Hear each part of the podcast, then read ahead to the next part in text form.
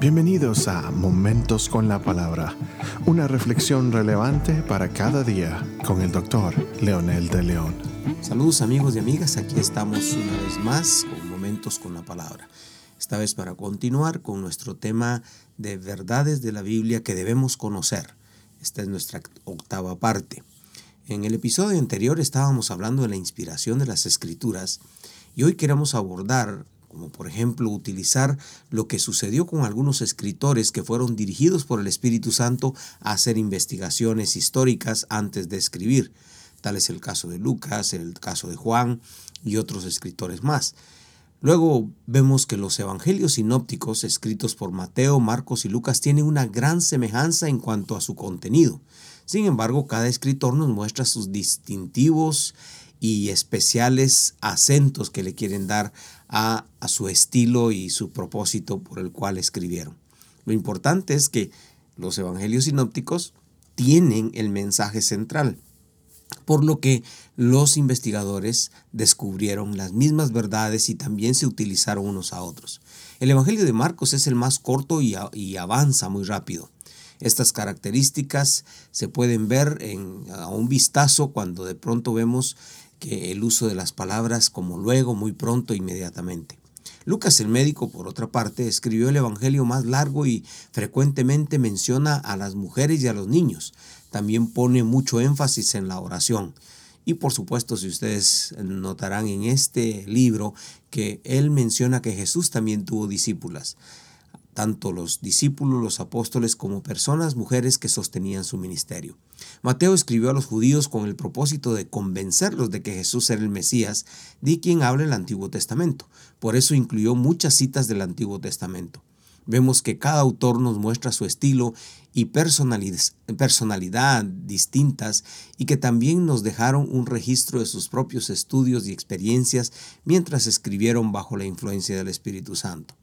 El Evangelio de Juan no está entre los evangelios sinópticos, aunque el mensaje es sobre la vida de Jesús, y, pero es muy distintivo. Se cree que fue escrito para la mayoría de personas que no necesariamente eran judías y le llaman el Evangelio universal. Si toda la escritura es inspirada por Dios, este es el significado de la palabra plenaria. En algunas situaciones Dios dictó las palabras exactas, en otras solo dio el pensamiento, como mencionamos en el episodio anterior. Sin embargo, no todas las partes de la Biblia son iguales en su importancia. Algunas partes son de más valor que otras. Martín Lutero opinaba que la importancia relativa de las varias partes de la Biblia se pueden juzgar por su manera de predicar de Cristo. Por ejemplo, Isaías 53, que es de más valor que la genealogía de Primero Crónicas, por ejemplo. Y así sucesivamente, muchos otros pasajes son de, de mayor realce porque mencionan el propósito de Dios para la salvación humana. Pero en todo, la escritura, toda en su totalidad, cumple un propósito, y Dios en ningún momento dejó de tomar control sobre esto. Por otro lado, la Iglesia Católica Romana incluye un grupo de libros en su, en su Biblia que se llaman los libros apócrifos. Aunque estos libros tienen valor histórico, están escritos en un nivel muy diferente de las escrituras. Por eso los cristianos protestantes opinan que estos libros hay falta de confiabilidad de ser inspirados por Dios. Este, por supuesto, es un debate de eruditos que sigue hasta la fecha y pienso que seguirá por mucho tiempo.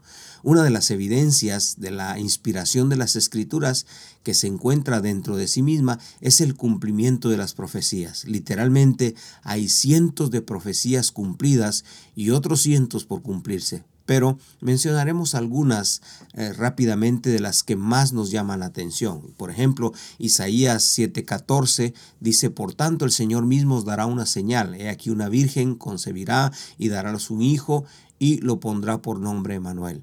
Y esto, por supuesto, es eh, la profecía acerca del nacimiento virginal de Jesús. Su cumplimiento está en el libro de Mateo, capítulo 1, versículos 18 al 23. Miqueas, por otro lado, dice: Pero tú, Belén Efrata, aunque eres pequeña entre las familias de Judá, de ti me saldrá el que ha de gobernar en Israel. Interesantemente, este, eh, eh, esta profecía se cumple en Mateo 2, 1, que justamente el edicto del rey y todo lo, lo que muchos de ustedes conocen dio justo el momento cuando Jesús nacería y justo nació en Belén. Isaías 53.8, por opresión y juicio fue quitado, dice la escritura, y cuanto a su generación, ¿quién tuvo en cuenta de él? Él? Que él fuera cortado de la tierra de los vivientes por la transgresión de mi pueblo. ¿A quién correspondía la herida realmente? ¿A él o al pueblo? El cumplimiento está en San Juan 19, 17, 30, donde explica la razón por la cual Jesús vino a morir por su pueblo. Salmo 16, 10, pues tú no abandonarás mi alma en el Sion, ni, permitirá, ah, ni permitirás a tu santo ver corrupción. Su confirmación por la, por la palabra, en la palabra y por Pablo en su discurso Antioquía de Pisidia confirma esta resurrección en Hechos 13, 26 al 39, donde él explica que Jesús fue resucitado, que no lo dejó en la tumba. Como vemos, la palabra es verdadera y nadie hasta el momento la ha podido ridiculizar aunque cientos de personas se han levantado en contra de ello. Pero la promesa misma es que ningún arma forjada podrá prosperar contra ella. Es otra de las profecías del libro de Isaías. Esta es la palabra de Dios, la voz eterna de Dios, el Creador llamando a sus criaturas. ¿No le parece interesante que en medio de todo la palabra sea uno de los libros más poderosos de la historia, el más vendido, el más publicado y, por supuesto, el más predicado?